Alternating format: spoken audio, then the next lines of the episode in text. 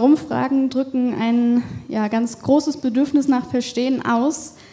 Heike, warum hat Gott Menschen geschaffen, von denen er wusste, dass sie ihn ablehnen und auf ewig verloren gehen?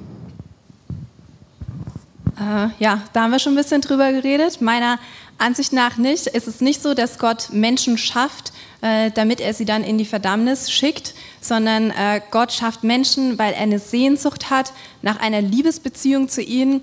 Gottes Werben wird ganz, ganz deutlich, wenn wir in die Bibel schauen, wie er wirbt und wirbt und wirbt um das Herz des Menschen, weil er sich nichts sehnlicher wünscht als die Gemeinschaft, ähm, dass er Gemeinschaft mit den Menschen hat, die er gemacht hat. In allen Stellen wird seine Liebe für die Menschen ganz, ganz deutlich. Ähm, ich glaube, wenn Menschen am Ende äh, in der Ewigkeit nicht bei Gott sein werden, dann äh, ist es, weil Gott eventuell in seiner Demut das Nein des Menschen akzeptiert. Es gibt dieses schöne Zitat von C.S. Lewis, dass es Menschen geben wird, die am Ende äh, zu Gott sagen, dein Wille geschehe und dass es Menschen geben wird, zu denen Gott sagt, dein Wille geschehe.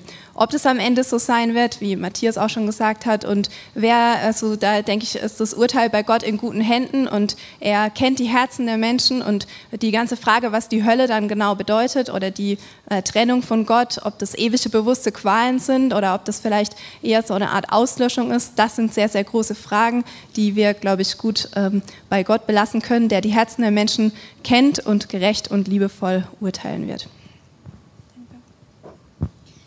Matthias, wie kann ich denn damit umgehen, wenn ich Hemmungen habe, zu Menschen zu sagen, du brauchst Jesus, wenn sie glücklich und zufrieden mit dem Leben sind, was sie haben?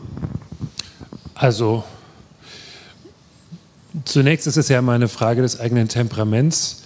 Natürlich fällt es manchen Menschen leichter, andere Menschen im Gespräch herauszufordern oder freundlich aus der Reserve zu locken. Meine Erfahrung ist allerdings, dass die sogenannten introvertierten Menschen oft eine nachhaltigere Wirkung haben mit den Dingen, die sie dann doch mal sagen, als die extrovertierten. Deswegen also würde ich dazu Mut machen wollen. Ich treffe dauernd auf solche Leute, die sagen, ich bin auch so zufrieden, ich brauche Gott nicht. Und ich verzichte dann darauf, ihnen irgendwie Unzufriedenheit einzureden. Das finde ich total unredlich. Äh, ich sage nicht, ja, ja, du bist heute schon zufrieden, aber morgen könntest du krank werden und das, das sage ich nicht. Natürlich sage ich, dass zu einem tauglichen Sinnkonzept immer auch das Einkalkulieren der Grenzen des Lebens gehört. Also, dass das Leben selbst an eine Grenze stößt, dass Schuld und Schmerz dazugehören. Aber wenn jemand subjektiv zufrieden ist, dann sage ich immer herzlichen Glückwunsch. Und das meine ich ganz unironisch. Herzlichen Glückwunsch. Ich wünsche dir, dass das so bleibt und ich freue mich mit dir. Ich behaupte allerdings, dass man subjektiv zufrieden sein kann mit dem, was man erlebt, weil man nicht weiß, was man verpasst. Und das ist wieder ein Gedanke von C.S. Lewis, der ist immer für ein Zitat gut. Ich zitiere ihn jetzt mal sinngemäß. Der hat mal gesagt, das Problem an Menschen, die die großen Versprechungen Gottes ausschlagen, ist nicht, dass sie zu viel vom Leben erwarten, sondern dass sie zu wenig vom Leben erwarten.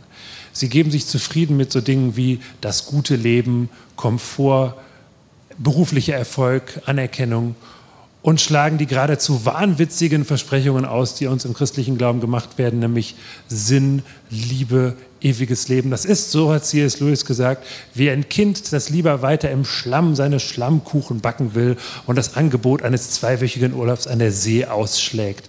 Und man muss dazu wissen, er war Engländer. Er kannte nur die verregneten Hafenstädtchen in Südengland. Und selbst das war für ihn das Paradies. Und ähm, ich finde den Vergleich aber nicht schlecht. Also man kann subjektiv zufrieden sein, damit in diesem endlichen Leben möglichst viele ästhetische, genussvolle oder meinetwegen auch beziehungsmäßig erfüllende Momente zu haben aber schlägt dabei die Möglichkeit aus, auch nur darüber nachzudenken, ob es vielleicht eine Perspektive in die Ewigkeit gibt. Meine Güte, ich verstehe es wirklich nicht. Wenn auch nur die Chance besteht, dass das Leben ewig weitergeht, und zwar auf engste verbunden mit dem Schöpfer, der sich diese Welt ausgedacht hat, der verantwortlich ist für all das, was wir in dieser Welt schon gut erleben, und das werden wir in unendlicher Perfektion und Potenzierung erleben bei ihm, dann wäre ich doch unklug wenn ich nicht zumindest nachprüfte, ob da möglicherweise was dran ist. Das kann ich echt nicht verstehen. Und ich erlebe, dass gelegentlich Menschen daraufhin nachdenklich werden, wenn ich das sage. Vielen Dank. Wir öffnen nochmal die Runde für eure Fragen direkt gestellt und hier vorne ist eine. Hier in der ersten Reihe. Hier. Ja, wenn Gott eine neue Welt schaffen mag, wie kann die ohne, also ohne schlimmes Dinge sein? Weil ich meine, schlimme Dinge passieren ja nicht nur durch Viren, Krankheitserreger und so, sondern auch durch Entscheidungen von Menschen. Und da Gott ja den Menschen freien Willen gegeben hat, kann ja das ja eigentlich nicht, wird es ja nicht unbedingt schöner. Ja.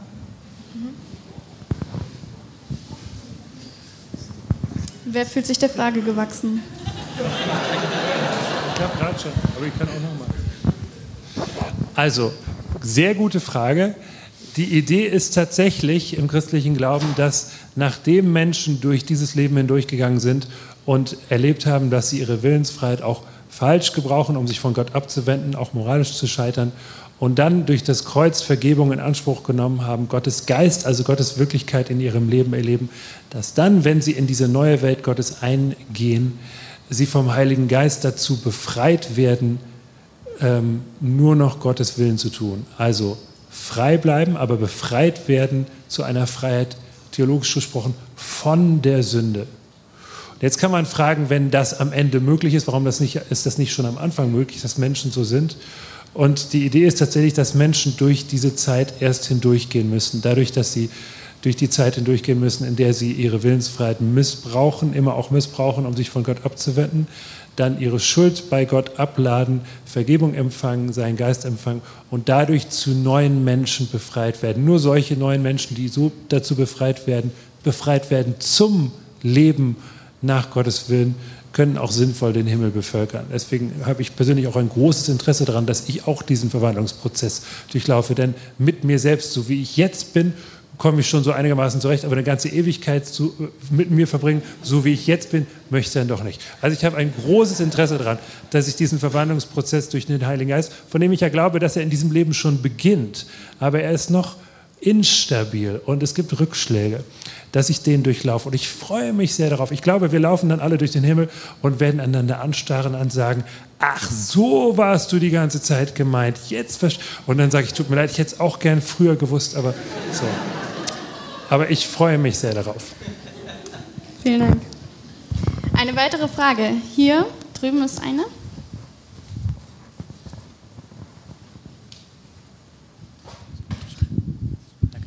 Ähm, Nochmal so ein bisschen im Anschluss an die Frage von vorhin mit Evolution und Sünde, weil ich mir da auch schon irgendwie lange darüber Gedanken mache, wie das passt, dass ja Evolution immer schon auf, auf Sterben und Vergehen beruht aber der Sündenfall ja biblisch auf den Menschen geschoben wird der, und damit ja auch der Tod auf den Menschen geschoben wird, während ja eigentlich Evolution als Konzept von Tod wissenschaftlich gesehen schon vorher passieren müsste. Ich glaube, dass der Tod äh, in der Tier- und Pflanzenwelt, Tierwelt würde ich mal zunächst beschränken, äh, nicht durch die Sünde des Adam und der Eva in die Welt gekommen ist. Sondern das Böse war schon da. Wenn wir die Paradiesgeschichte, die Edengeschichte lesen, da war das Böse schon da. Das war zuvor schon in der Welt. Und das, was vor Adam und Eva in der Welt an Tod war, das muss eine andere Ursache gehabt haben. Ich persönlich tendiere dazu zu glauben, dass es einen Sündenfall gegeben hat, der weit, weit vorher war. Und der zu einer Perversion des Schöpfungshandelns Gottes geführt hat. Und das ist das, was wir sehen in den Todesstrukturen der Welt. Es ist auch noch eine Frage, das wird aber ganz spekulativ jetzt, dass ich kann darüber auch nur spekulieren. Ähm, Tod ist nicht gleich Tod. Und ich habe ähm, interessante Anregungen, C.S. Lewis. Also irgendwie, der Mann ist irgendwie hier präsent. Äh, von C.S. Lewis, äh, auch wieder die drei Science-Fiction-Romane, die wurden auch schon erwähnt, Malakandra, Perelandra und die böse Macht. Und das finde ich ganz interessant, dass da äh, eine Art von Tod beschrieben wird. Malakandra, das ist der Mars, das ist alles ganz fantastisch, Science-Fiction. Da wird eine Art von Tod beschrieben, die nicht schrecklich ist, sondern eine Art von Tod, die gut ist sodass dieses Leben eine Station ist auf einer Entwicklung, die nicht schlecht ist, wenn sie beendet wird, sondern die gut ist, wenn sie beendet wird und die nicht auf eine Art und Weise beendet wird, die mit Leiden und mit Verzweiflung und mit furchtbaren Begleiterscheinungen behaftet ist. Also ich fand, C.S. Lewis hat da einen guten, fantastischen Wurf gemacht und vielleicht gäbe es eine Möglichkeit, äh, Tod und auch Evolution in einem positiven Sinne zu denken, der aber offensichtlich pervertiert ist in der Welt, in der wir jetzt leben. Vielen Dank. Gibt es noch weitere Fragen?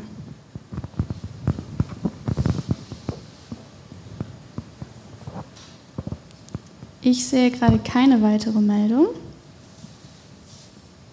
Dann habe ich noch äh, viele, aber wir ähm, müssen uns da ein bisschen beschränken.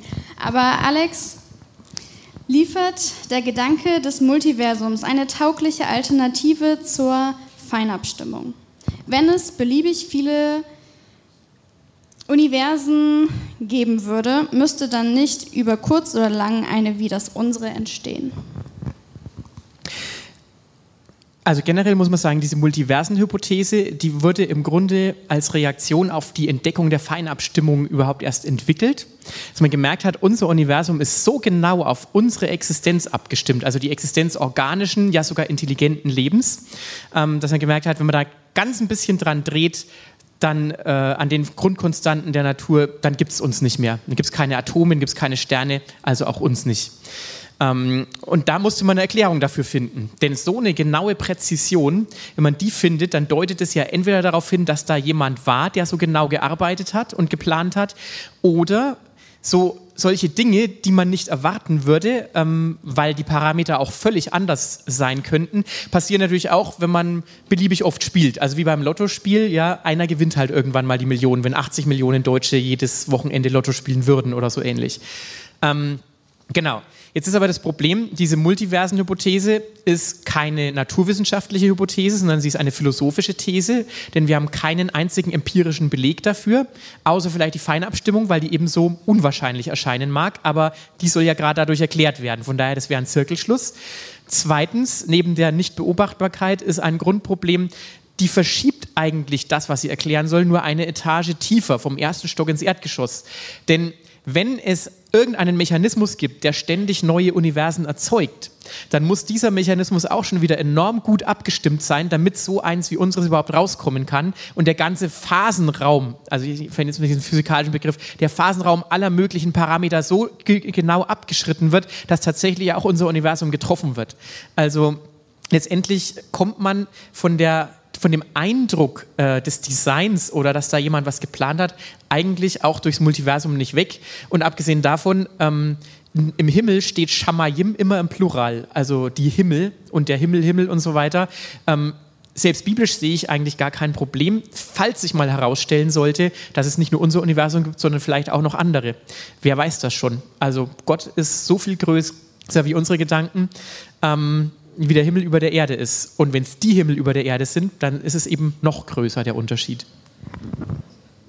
Wir kommen zu den beiden letzten Fragen. Eine Frage, wo wieder zwei oder drei von euch antworten dürfen. Ähm, Jürgen, du hattest in deinem Vortrag gesagt, dass ähm, der Glaube, dass daran persönliche Erfahrung auch einen großen, ähm, ja, großen Anteil mit reinspielt.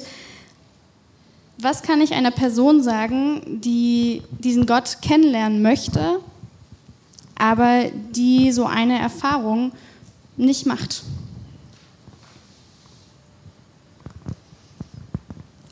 Also das, was ich gesagt habe, war ja gegen den Ausspruch von Richard Dawkins gerichtet. Glaube ist blind, Wissenschaft beruht auf Belegen. Und ich hatte gesagt, der christliche Glaube ist nicht blind, sondern er beruht auf historischen Belegen und persönlichen Erfahrungen. Ähm, Auch hier käme es sicherlich auf das Gespräch an, also was man mit jemand anderen hat, der daran ein Interesse hat. Und ich würde wahrscheinlich zunächst mal äh, eher von der intellektuellen Seite kommen, vielleicht weil ich eher ein intellektueller Mensch bin, und würde sagen, für wie wahrscheinlich äh, hältst du rein argumentativ äh, das, was wir über Jesus, seinen Tod und seine Auferstehung sagen können. Da würde ich wahrscheinlich mit anfangen. Was würde da und das Zweite, ich würde ihm von mir erzählen, dass für mich ein wichtiger Punkt war, dass, ich, dass es einen Moment gab, wo ich davon ausging, dass Jesus tatsächlich lebt und dass man mit ihm reden und rechnen kann. Und das hat für mich auch dazu geführt, im Neuen Testament zu lesen, was sagt er über sich, um auch dann zu überlegen, was bedeutet das für mein Leben? Wie weit kann ich das in mein eigenes Leben integrieren? Gibt es bestimmte Zusagen oder Verheißungen von ihm, von denen ich nun ausgehen möchte? Und das habe ich dann, äh, damit habe ich gestartet. Also ich war erst sozusagen das Intellektuelle ein wichtiger Punkt. Glaube ich überhaupt, dass er auferstanden sein kann? Ist das überhaupt möglich? Und das Zweite, wenn er auferstanden ist, dann äh, ist es ein ganz wichtiger Punkt, die eigene Distanz aufzugeben, zu ihm zu beten und dann aber auch davon auszugehen, wenn er bestimmte Zusagen macht, äh, dass diese Zusagen, äh, dass ich die, diese Zusage annehme in meinem Leben. Und dann war für mich noch ein anderer Punkt, äh, dass ich auch überhaupt mich dann in eine christliche Gemeinschaft begeben habe. Das, dieser dritte Punkt, der ist mir äh, eigentlich am schwersten gefallen, weil ich früher immer dachte, wenn man zu dritt war, die beiden anderen können sich ja ohne mich ganz gut unterhalten. Und ähm, also ich bin, bin eben nicht äh, also besonders gemeinschaftsfähig äh, gewesen. Und, ähm, oder um es anders zu sagen, das war früher noch schlimmer als heute. Also das wäre jetzt ein, also praktisch ein, der Versuch, äh, über das Intellektuelle zu kommen und sa sagen, was habe ich verstanden? Also dass man nicht sagt, ja, ich habe vieles nicht verstanden, sondern dass man anfängt von dem, was man verstanden hat. Früher gab es so einen guten Spruch von Mark Twain, nicht das an der Bibel beunruhigt mich, was ich nicht verstehe, sondern das, was ich verstehe. Und dann würde ich schon mal sagen, dann lass dich doch mal beunruhigen mit den Sachen, die du verstanden hast. Fang mal mit dem an, als du verstanden hast. Vielleicht führt dich das weiter, als du denkst. Also dass wir nur darüber diskutieren, was du nicht verstanden hast. Also ist ja die Frage, was versteht man unter den Erfahrungen? Und ich glaube, es ist ganz wichtig, darüber im Gespräch zu sein und zu klären, dass Christsein nicht heißt, dass jeder Tag äh, himmelhoch jauchzend ist und dass ich den ganze, die ganze Zeit auf Wolke 7 schwebe äh, oder dass ich beim Lobpreis vielleicht äh, ganz bestimmte Dinge fühle, sondern dass ich mich äh, festmache an den Zusagen von Jesus Christus, äh, an seiner Vergebung, dass ich Ja sage zu seiner Vergebung, dass ich aus seiner Gnade lebe, dass ich mich selber ähm, sehr als geliebtes Kind Gottes und dass ich anfange, diesen Gott besser kennenzulernen, in der Bibel lese, ähm, dass ich eintauche in diese Begegnungsgeschichten mit Jesus und dann äh, anfange, mit Jesus darüber im Gespräch zu sein und ihn äh, einzuladen, in, diese, in dieses Gespräch, in dieses Gespräch hineinzukommen mit ihm und mit anderen Menschen im Austausch darüber zu sein, was bedeutet es für mich, was bedeutet es für mein Leben. Mir persönlich geht es so, dass äh, ich einmal im Jahr mich zurückziehe für stille Tage und merke, wenn ich da in der Bibel lese, wenn alles andere mal ausgeschaltet ist, ähm, wenn ich da tief in diese Texte eintauche, dann werden diese Texte lebendig auf eine ganz faszinierende Art und Weise und ich erlebe, wie Gott da zu mir redet in diesen Texten. Vielen Dank. Noch eine Ergänzung? Ich glaube, Gottes Begegnung ist Geschenk es geht ja um Gottes Begegnung in dieser Frage. Gottes Begegnung ist Geschenk. Gottes Begegnung ist unverdiente Gnade. Gottes Begegnung ist etwas, was mir widerfährt, was ich nicht produzieren, was ich nicht machen kann. Und ich erlebe das häufiger, dass Menschen sagen, ich, ich, ich begegne irgendwie Gott nicht, ich fühle irgendwie nichts, ich, das ist irgendwie alles so, so weit weg. Und da kann ich am Ende nur sagen, oder für mich sagen, ich, ich, ich bete für den Menschen, dass ihm das widerfährt. Und mein Ratschlag, sofern ich da überhaupt einen Ratschlag geben kann, wäre, setz dich diesem Gott aus, setz dich einer Umgebung aus, in der solche Dinge geschehen können. Christliche Gemeinschaft ist eins davon, die Bibel ist ein anderes davon. Und und gib einfach nicht auf, gib nicht auf.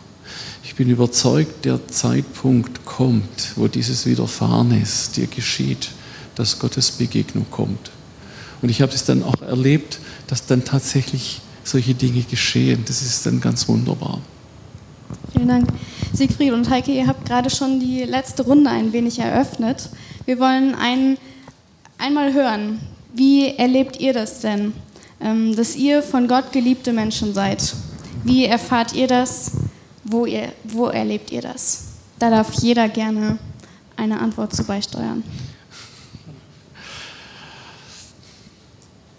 Also ich habe meine intensivsten Gotteserfahrungen, wenn ich wenn es mir geschenkt ist, wieder wenn es mir geschenkt ist, dass ich Gott anbeten kann, singen kann, ihm mein Lob bringen kann und absehen kann von mir. Das äh, gehört zu meinen tiefsten Momenten der Gotteserfahrung. Also im Gottesdienst zum Beispiel, aber das kann auch, äh, auch alleine sein. Das ist nicht das Einzige, aber das ist was, was für mich was ganz Wichtiges ist. Sehr emotional.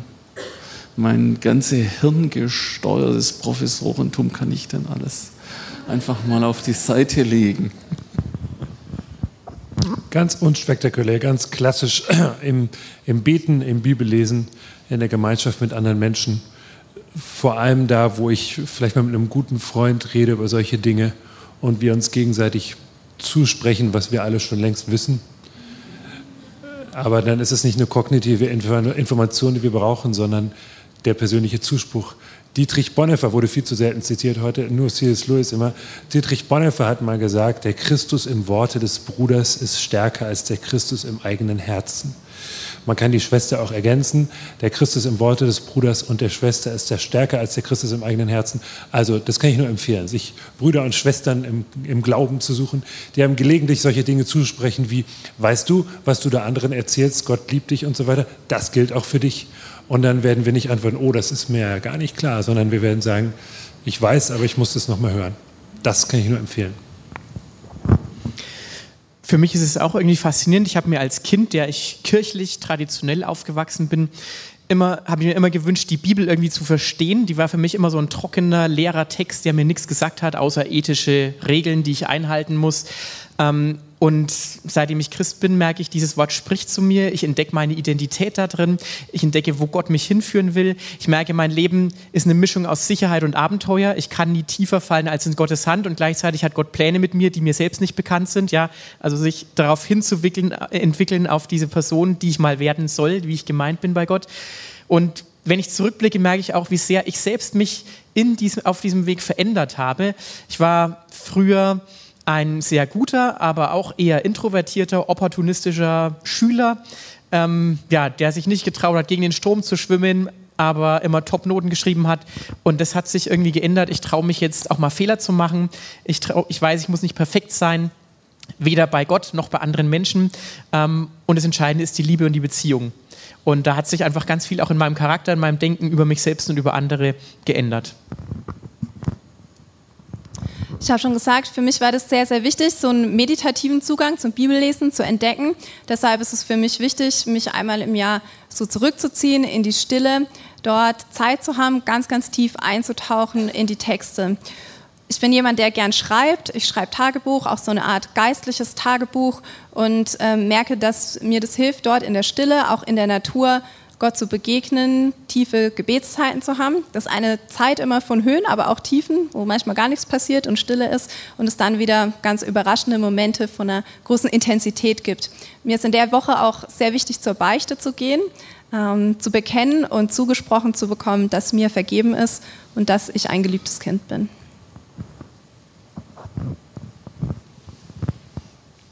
Als ich damals ähm, als Student Christ geworden bin, habe ich mir überlegt, was heißt Christsein? Was, wie könnte der Anfang sein? Was hatte ich verstanden bisher? Ich habe ja Neuen Testament gelesen, habe auch christliche Gruppen besucht und mir das angesehen. Und da waren eigentlich diese drei Dinge, die auch schon hier genannt worden sind, für mich entscheidend. Einmal die Bibel zu lesen, um mehr zu erfahren, was sagt äh, Gott über sich selbst aus. Dann das Gebet, ähm, um auch mich dem Gott zu offenbaren der mich zwar kennt, also ich muss ihm ja nichts, ich muss mir auch keine Bibelstelle vorlesen, die kennt er ja auch schon, sondern es ist mehr, dass ich etwas lese, um mehr von ihm zu erfahren oder zu beten, um auch mir selber klar zu werden, wer bin ich, wo geht es hin, was sollte ich tun und auch durchaus in eine christliche Gemeinschaft zu gehen. Das war eigentlich so, würde ich sagen, so eine Art Dreieck, was dann bis heute dann für mich auch wichtig ist, diese drei Punkte. Ich habe in meinem Seminar heute über Gottes Argumente oder Gottes Beweise nachgedacht. Aber was ist, und ich bin überzeugt davon, dass Gott uns keinen philosophisch wasserdichten Beweis geliefert hat. Aber was er getan hat, ist, er hat uns eine wasserdichte Person gegeben. Jesus Christus. Ich fühle mich geliebt, getragen, weil ich mich komplett auf ihn verlassen kann. Weil er mir keine falschen Versprechungen macht, weil er immer grundehrlich zu mir ist. Und das, was ich überprüfen kann, absolut stimmt. In Johannes 7 sagt Jesus einmal so sinngemäß, wenn ihr wissen wollt, ob das stimmt, was ich sage, ja, dann lebt danach. Probiert es aus quasi. Und das tue ich, das, diesen Ratschlag habe ich bekommen, als ich Christ geworden bin, vor etwa zehn Jahren, ähm, das ernst zu nehmen, danach zu leben und weil er mich darin bis heute nicht ein einziges Mal enttäuscht hat, äh, fühle ich mich geliebt. Ähm, genau. Vielen Dank für alle eure Antworten und vielen Dank für alle eure Fragen, die dazu geführt haben, dass wir hier so viel Austausch haben konnten. Und damit gebe ich über. Die letzten Minuten gehören dir. Ja, ganz herzlichen Dank nochmal allen Referenten hier besonders. Ich weiß, ihr tut es alles. Damit sagen wir vielen Dank fürs Zuschauen. Wir hoffen, du fandest diesen Beitrag hilfreich. Gib uns gern Feedback und nutze all die anderen Ressourcen, die wir anbieten, auf unseren Websites www.iguw.de und www.begründet-glauben.org. Wir freuen uns, von dir zu hören. Tschüss.